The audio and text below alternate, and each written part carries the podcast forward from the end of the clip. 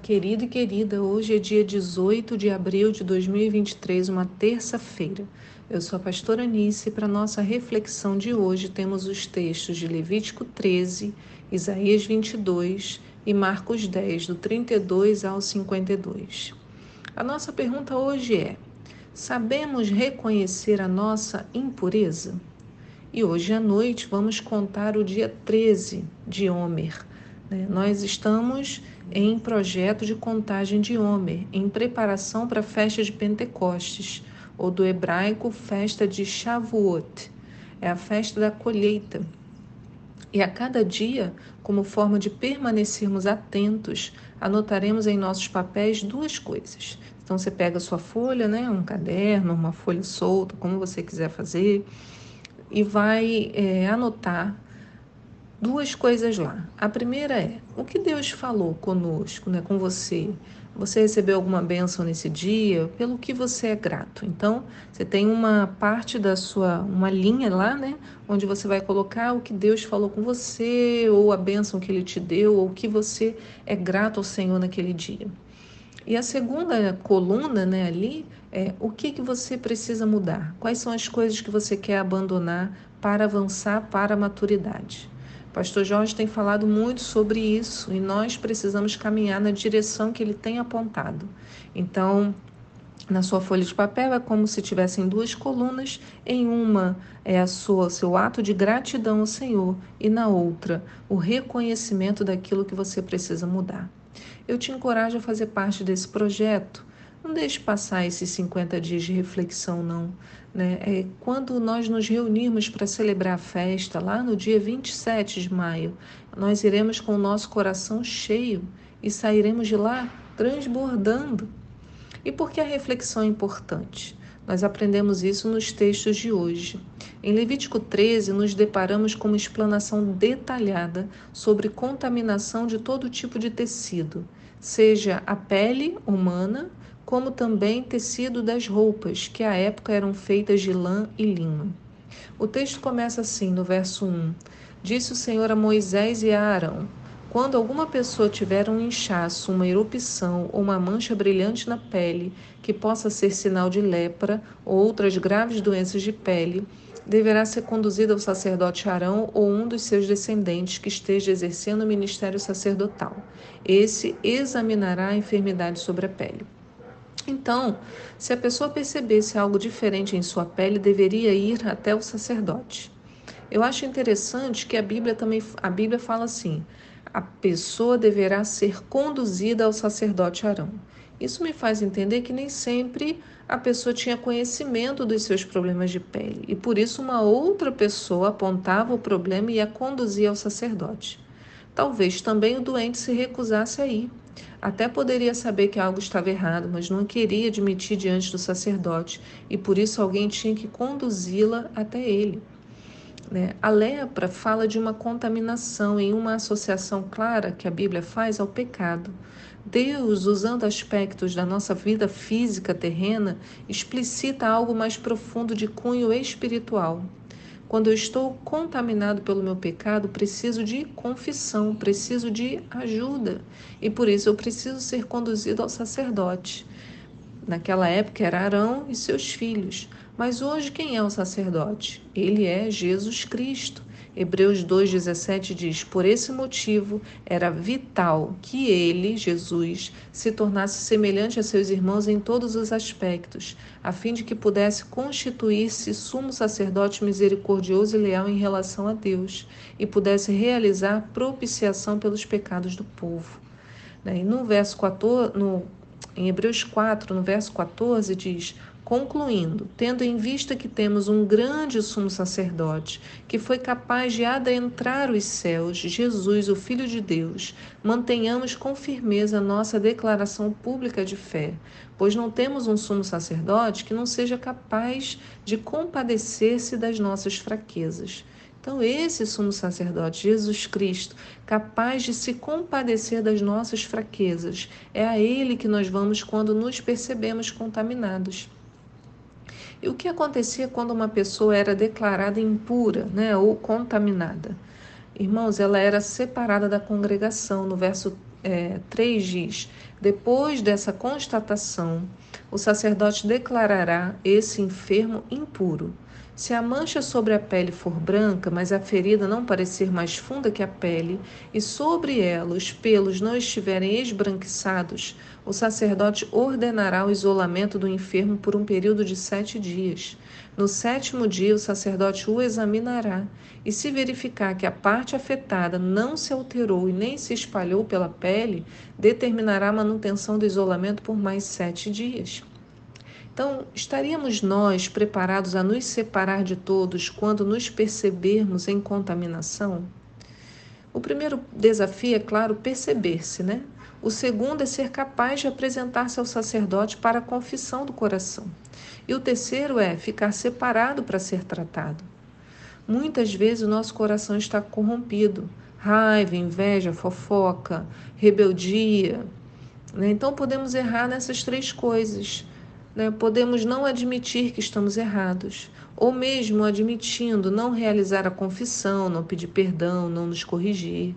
E mesmo admitindo, né, podemos permanecer colocando toda essa sujeira em nossas ações, o que por fim contamina outros.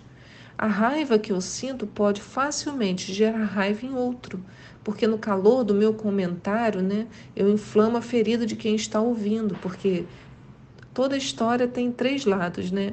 O meu, da outra pessoa e a verdade.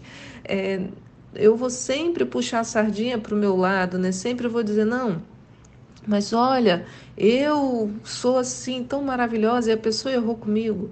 A outra pessoa vai fazer a mesma coisa. Nossa, eu tão maravilhosa, olha o que Nícia me fez. Né? E quem está ouvindo, é, se não tiver essa maturidade, vai é, abraçar um dos lados. Por isso, o doente tinha que ser isolado, para que a comunidade ficasse protegida. Então, nós estaremos preparados a permanecermos quietos para não espalhar a nossa ferida? Estaremos dispostos a calar o nosso eu em prol de toda a comunidade?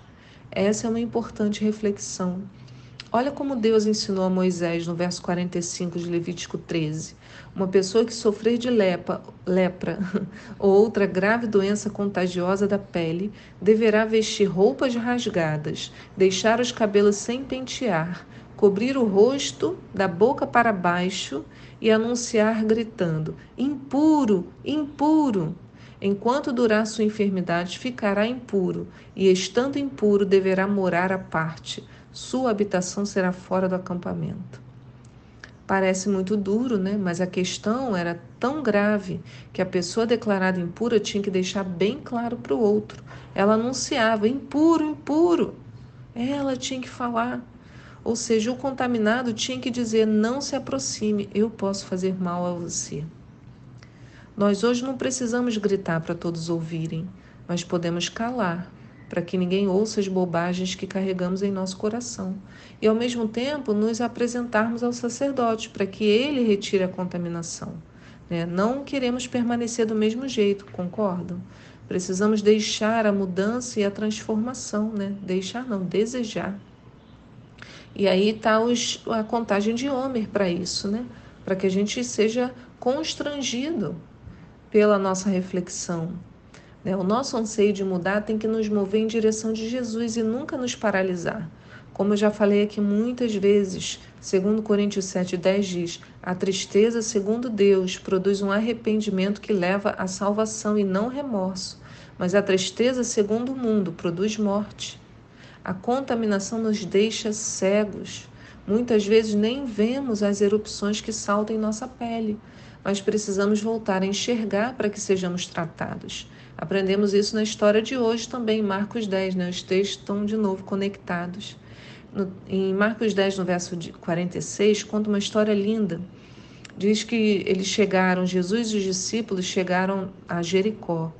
É, e quando Jesus, os discípulos e mais uma multidão estavam deixando a cidade, o filho de Timeu, chamado Bartimeu, porque Bar é, do hebraico é filho, então Bartimeu, filho de Timeu, é, ele era cego, estava sentado à beira do caminho pedindo esmolas. E assim que ele ouviu que era Jesus de Nazaré, ele começou a gritar: Jesus, filho de Davi, tem misericórdia de mim. Muitas pessoas ali o advertiam severamente para que se calasse. Contudo, ele gritava ainda mais: Filho de Davi, tem misericórdia de mim, tem compaixão de mim. Foi então que Jesus parou e pediu: Chamai-o. E assim foram chamar o cego. Ânimo, homem, levanta-te, ele te chama. Eu já consigo imaginar essa cena toda, né? Eu fico falando, ânimo, homem. O homem estava super animado, gritando sem parar, né? Talvez quem tivesse desanimado foi quem foi chamá-lo, né? Ai, meu Deus, chamar esse cara, não para de gritar. O homem, jogando a sua capa para o lado, de um só salto, colocou-se em pé e foi ao encontro de Jesus. Esse homem precisa de ânimo, gente. Estava muito animado. Indagou-lhe Jesus: O que queres que eu te faça? E o cego rogou-lhe: Rabone, que eu volte a enxergar. E Jesus lhe ordenou: Vai em frente, a tua fé te salvou. E no mesmo instante o homem recuperou a visão e passou a seguir a Jesus pelo caminho. Gente, gente, gente, gente, essa história tanta coisa para a gente refletir. a vida desse homem nos ensina tanta coisa. Ele estava cego, mas ele sabia exatamente quem era Jesus. Muitas vezes estamos contaminados, mas precisamos nos lembrar quem é o nosso Salvador e o quanto podemos, em qualquer situação, nos aproximar dele para sermos curados. A cegueira do Bartimeu não o impediu que ele usasse os seus outros sentidos, seus outros recursos.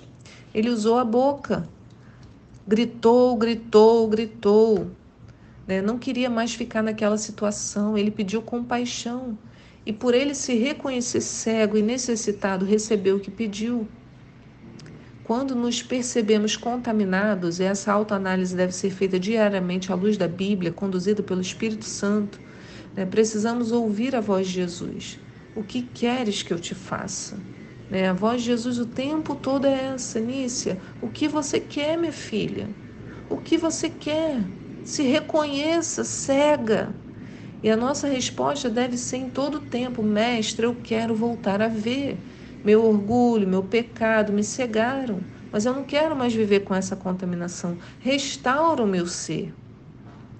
E olha, irmãos, se nós fizermos isso, certamente ouviremos nosso Jesus dizer: vai em frente, avance, caminhe, a tua fé te salva.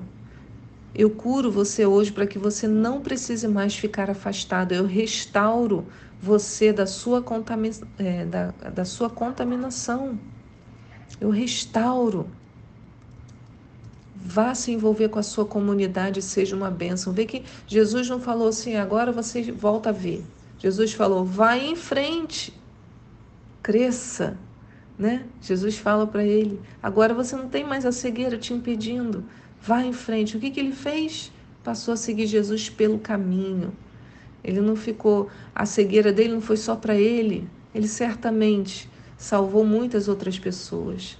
Né? Então, o Senhor falando para a gente: vai, vai, está curado da contaminação, vai se envolver com a sua comunidade, seja uma bênção, produza, vá em frente. Aleluia. Louvado seja o nome do Senhor. Deus, nós pedimos nesta manhã Abre os nossos olhos, Senhor. Nos ajuda a ver, Deus, a nossa contaminação, para que a gente se arrependa dela, Deus, e volte-se e que nos voltemos para Ti, Deus, para que Tu possas nos curar, nosso sumo sacerdote, aquele que tem poder e se compadece das nossas fraquezas. Aleluia. Muito obrigada, Senhor. Que Deus abençoe seu dia e eu te espero aqui para um próximo devocional. Tchau.